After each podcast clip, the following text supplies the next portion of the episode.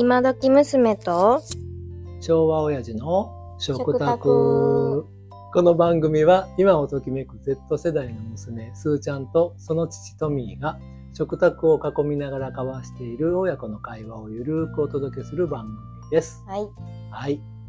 今日はね、うんうんあのコーヒーについてうん語りたいんです。おーパパがね、えっ、とね、えー30年ぐらい前やったと思うよね。うん、30年ぐらい、30、25年から28年ぐらい前かな。うんうん。すごい美味しいコーヒーとの出会いがあったんよ。えどこ？あのね、うん。いや、あのね、その当時うのん。話、うんうん。まあその、出会ったという感動を、うん。パパがその20、30年ぐらい、30年近く、1999年。はいはいはいはにい、はいうんえー20今から23年。ねえねえが生まれる4年前や。うん、24年前。1999年に、はいはい。えーまだ i モード、携帯、パカパカ携帯。前もその頃は、その頃もう携帯あったん？重たいやつじゃないの？いやいや。もうはさすがにあった。パカパカ携帯出だしたねえねえが小学生の時やん。なんでやねみんな持ってたんお母さん方が。ん。いや、もう、だから、1900、もう出てたよ。あったよ。え携帯電話は。でもそんな普及してなかったのかいや、でもう普及はしてた電話として。ほんで、な電話で、写メ撮れます。写真撮れるみたいなソフトバンクが写メっていうのを開発してさ。おーまあ、要は携帯電話にカメラ機能をつけたうんみたいな。ソフトバンクじゃなくて、当時は J フォンか。J フォンやったな。うん。J フォンっていう会社で、まあ、その後ソフトバンクが、になったうー。ん。の、そんな時代やわ。うほうでそこに、あの、ドコモが、うん。i モードって、うん。インターネットが見れるようになったの。携帯で、インターネットが見れる、すげえみたいな。もう今となってももう当たり前みたいな。もう、まあ、こんなリッチな画面じゃないねもっともうモノクロ、白と黒しかないし、できることすごい限られてんねんけど、まあ、そういう i モードっていうのがもう爆発的に、まあ、ヒットしたわけよ。間違えたねえねが小学生の時に普及しだしたのはスマホ や。そうやうん、ろ、パカパカからスマホになったんや。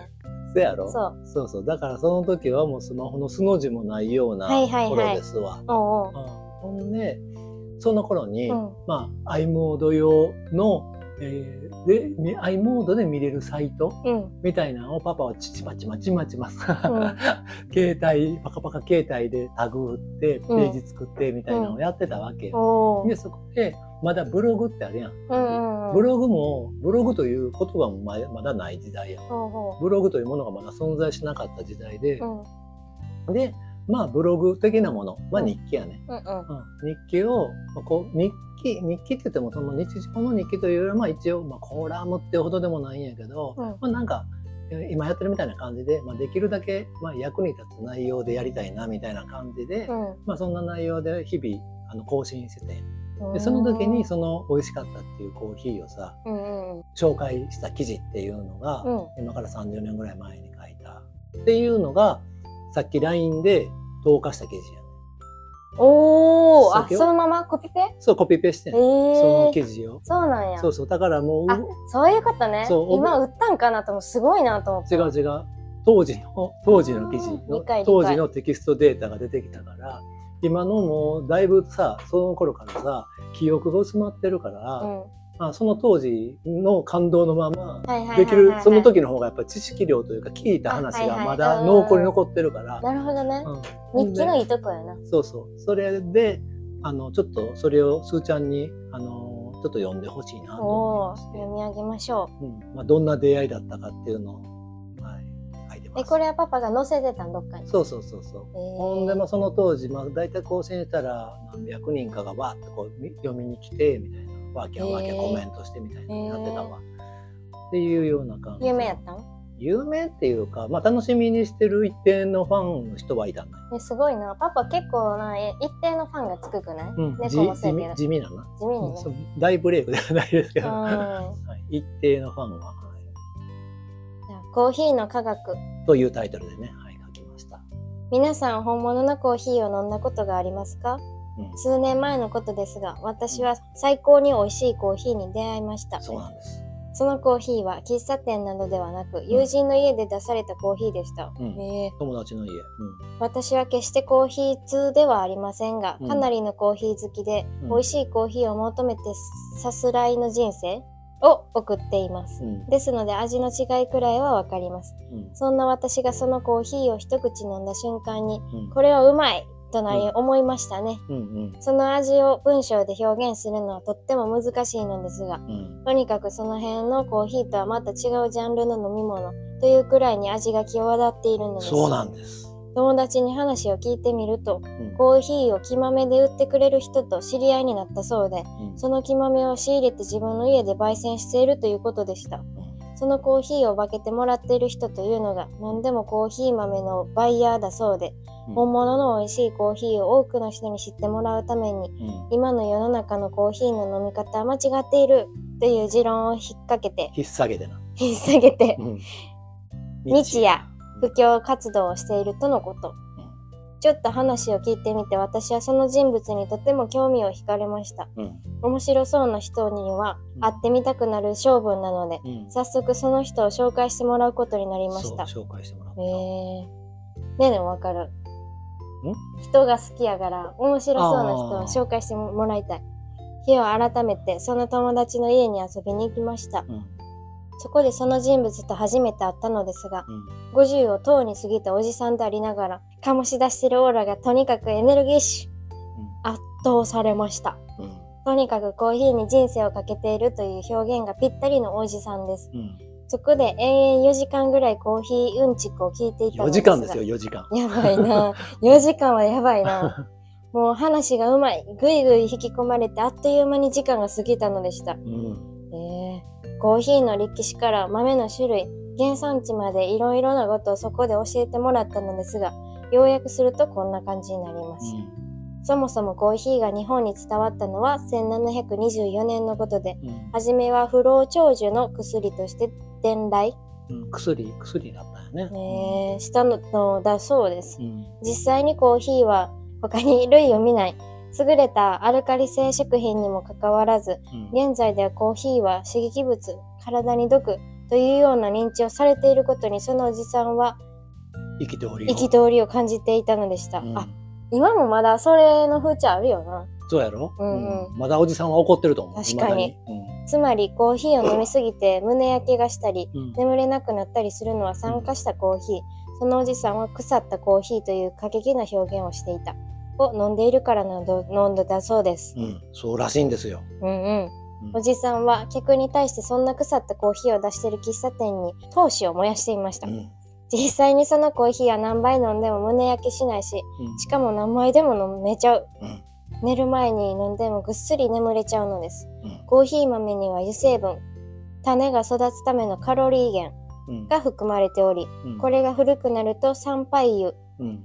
という悪い油になりますうん。古くなった天ぷら油と同じでうん。これが胸焼けや嘔吐感につながるそうですうん。うんうんそしてコーヒーにはタンニンが含まれておりうんこれも酸化すると15酸化タンニンにうん劣化してうん消化器官に悪影響を及ぼすようになるとのこと。及ぼすように な覚すじゃないな。及ぼすようになる。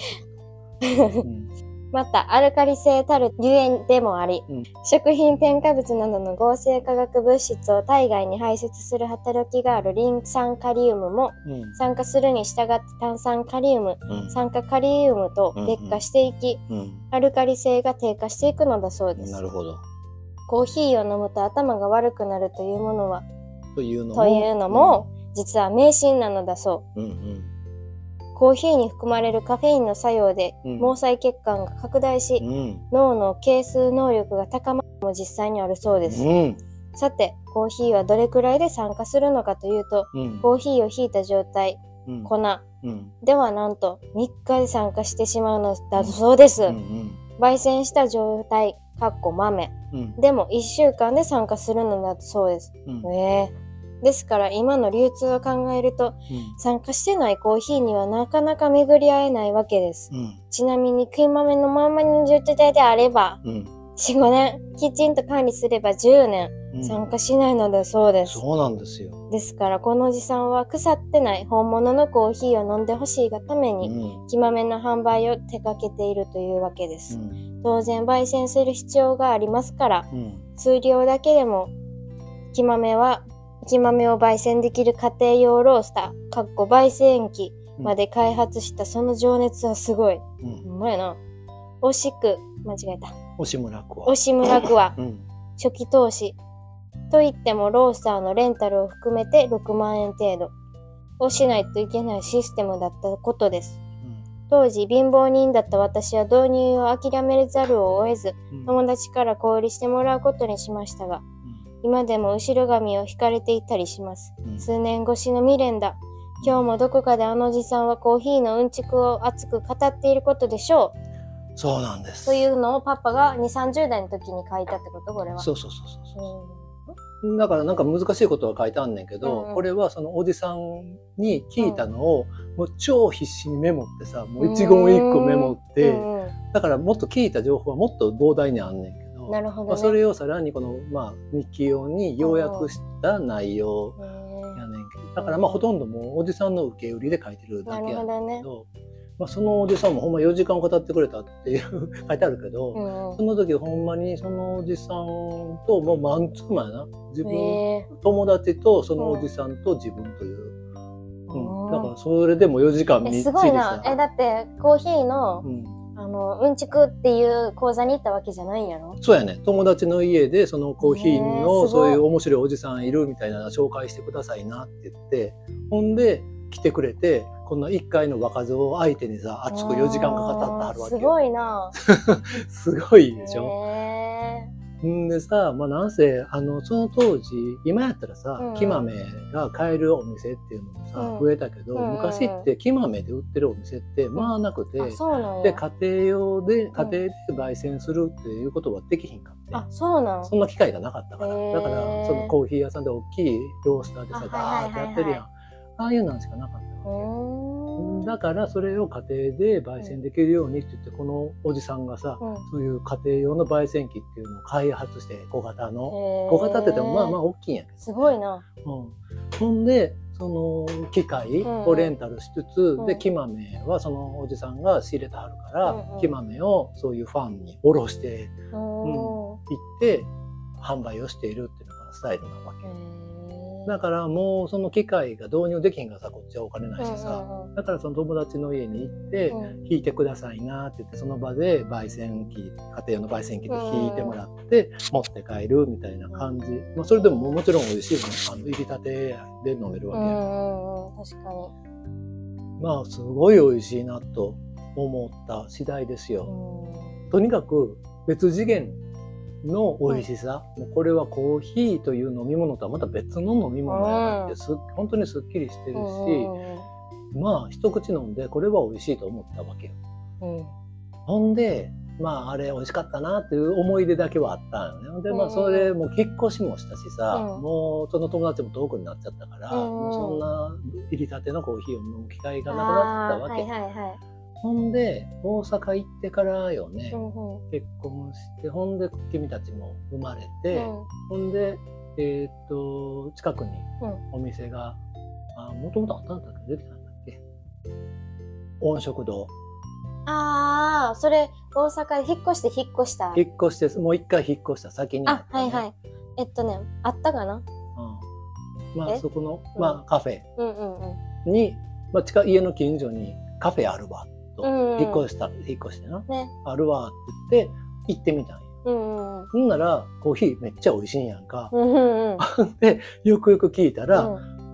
そのおじさんやってえ？嘘やん。せやねんそのおじさんからうん。学んで、うん。ほんでそのコーヒーを豆を仕入れてうん出。したはったんややばすごいやろこれえ、すごいな。せやねんもうびっくりして何その話。そうやろ？ほんで、当時は、なんせ家庭用のロースターしかなかったよ。んほんで、でもそこからだいぶ年月が流れてるわけやん。うんうんその時でもう、でもう十何年前。十、ちゃうわ。十年前ぐらい？ふーちゃん小学生とかやったっけ？うん。ああ、はい。うん。小5やね。小5か。だから10歳そうやね、10ぐらい。歳ぐらい。ということは今に 9, 9年、10年前やね。10年前ぐらいか。10年前ぐらいに、それ、その店を見つけて、ほんで、うわ、おじさんやと思って。直接会えたん？会えてない、会えてないあ。話だけ。はいはいはい。で、まあ元気ですよ、みたいな話だけは聞いて。えーんで、おそうなんやとまだやったはったんやと思って。おほんで驚いたことに、当時は、そのロースターが機械で、うんうん家庭用で高くって手に入らないものしかなかったやん。うんうん。でも、妙子さん、ああやって手焙煎な。手焙煎でさ、うんその入りたて明治やったっけ、うんうん。そういう手で、手でガスコンロで、あの、焙煎ができるうんうんっていう、まあ、き器具というか、はいをはいはい。発明をしたはったわけよ。おじさんが。おじさんが多分あれおじさんのはずやそう。いうこと。せやねそう。ほんで、ほんでや、あ、これで家でできんねやと。ほんでもう今となっては、まあその、まあその辺で買えるとも言わんけど、当時と比べたら全然木豆で買おうと思ったら買えるお店な。っっていうのをできるようになったから、それでや、で、その焙煎の手焙煎できる器具うん。と木豆うんを買って、この長年、30年前に、ああ、あのコーヒー美味しかった、あれ買いたかったと思ってた、焙煎コーヒーをなんと今は家で飲んでいると。やば。いうこの巡り巡それな、って妙子さんから聞いたんかな？その、それがいいよって。手焙煎の。うんうんうん。で、うちも買ってんな。うん。で、それで、たまにあっちコーヒーとか、うんねえねコーヒーとかをやったりすんねんな。イベントとかあったらあれ出てすごい好評やん、うん。そら美味しいもんっていうう、ん。うんその入れる技術うんぬんとかっていうよりももう普通に美味しいからねうん、それな。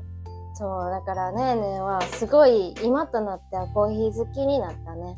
うんうんうんうん外でもコーヒーを、うんその謎にねえねえは参加したのが無理やったんやけど、うんあの、普通の参加してないのからうん。参加してるのを飲めるようになったっていう謎の、なんていうの、この病気を治すじゃないけど、はいはそっち方面から進んできたけど。い、うん、だからそのおじさん曰くはもう赤ちゃんにも飲ませるって言ったからね。あ全然大丈夫みたいな。あ。妊婦さんでも飲めるし赤ちゃんでも飲んでるし、であのコーヒー飲んだら寝れなくなるんですみたいな人とかでも、うんうん。この入りたてのコーヒーやったら全然胸焼けもせえへんし、うん。飲んでもぐっすり寝れる、すごいな、うん。結局そうやったね。眠れなくなるのはやっぱり酸化したコーヒーでだから眠れなくなるのであって、なる新鮮なコーヒーはもうそんな毒どころか、うんもう薬の効果もともとは薬として、まあ、輸入始まってるわけやから、そういう薬膳効果というか。があると。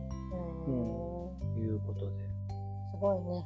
すごいなこれはもう巡り巡ってもう、はい、今やあの時ねうん。もう美味しいと感動してでも手に入らなかったという長年もうその当時でもう数年確かに。引きずってるのまま引きずって今ねつい最近までさ、10うんうんうん。再びその手焙煎に出会うまでさすごいね。あれやったからこれはなかなか壮大なロマンうんでそう今,、ね。今今となっては子供たちがイベントでそのコーヒーを入れて振るお客さんに振る舞っている販売してな、振る舞っているっていうな、なかなかこれは、なんやろ、一本本書けそうな、そうなんですよ。短編書けそうな素敵な話やね。そうなんですよ。ちょっといい話っていうね、いい話や。これ読ませてくれてありがとう。ありがとうございます。いや、これ読んだからこそ、うん。なんやろ、一回さ、本で自分のものにするじゃないけうんど、うんにした後に聞くとだいぶ面白いね。ああ自分が主人公になった気分。まあまさかパパが若い頃に書いた日記が娘が読み上げる日が来るとは思いませんでしたよねえ、長生きはいいね。いや、おじいさんやないんやから。でもやっぱりそのキー、もうだいぶ今聞いて、あ、そうなんやって、あ、そうよ言うてたみたいな、もうほぼほぼ忘れてるよあ、ね。ほんま。うん。まあそのキーワードキーワードで腐ったコーヒーだったり赤ちゃん飲めるだったりとはいか、薬だみたいなそういうのは覚えてるけい。なるど、ほどねう。ん、やっぱりそのタタンニンがどうだとか、うんなぜそれが眠れなくなるのかとかそういうメカニズム、うん。とか教えてもらったのがまたちょっと再び聞けてよかったです。うんよかったね。ははい。というわけで、い。はい。えー、じゃあ、今日のエピソードを通じて、え、すーちゃんが、これは勉強になったな、学んだな、みたいな、成長的だな、みたいなことがもしあれば、まとめお願いします。そうやな。薬で使われてたこととか妊婦さん赤ちゃんが飲めることっていうのは、うん。参加してない状態やったら、うんうん。それはびっくりやったな、眠られへん人も眠れる眠れるっていうかあんま関係ないよっていうのは、うんうん。びっくりしたね。うんだから多分世の中の人大半の人がそのことを知らへん知らんやろな。だからおじさんはまだ今も熱く語り語ってうん。うんアンゲの旅を続けてあると思う。うん、だからちょっとおじさんのお手伝いをこうやってね、うんうん。うんあのあのまあ力及ばずもちょっとお手伝いさせていただきますよと、はい、もう腐ってないコーヒーは最高ですと。皆さんね。腐ったコーヒーではなく腐ってないコーヒーをうん飲みましょうと、ねはい、いうことで、はい、じゃあ、えー今時娘と昭和親父の食卓これここまでとさせていただきたいと思います。はいはい、それではまた次回のポッドキャストでお会いしましょう。バイバーイまたねー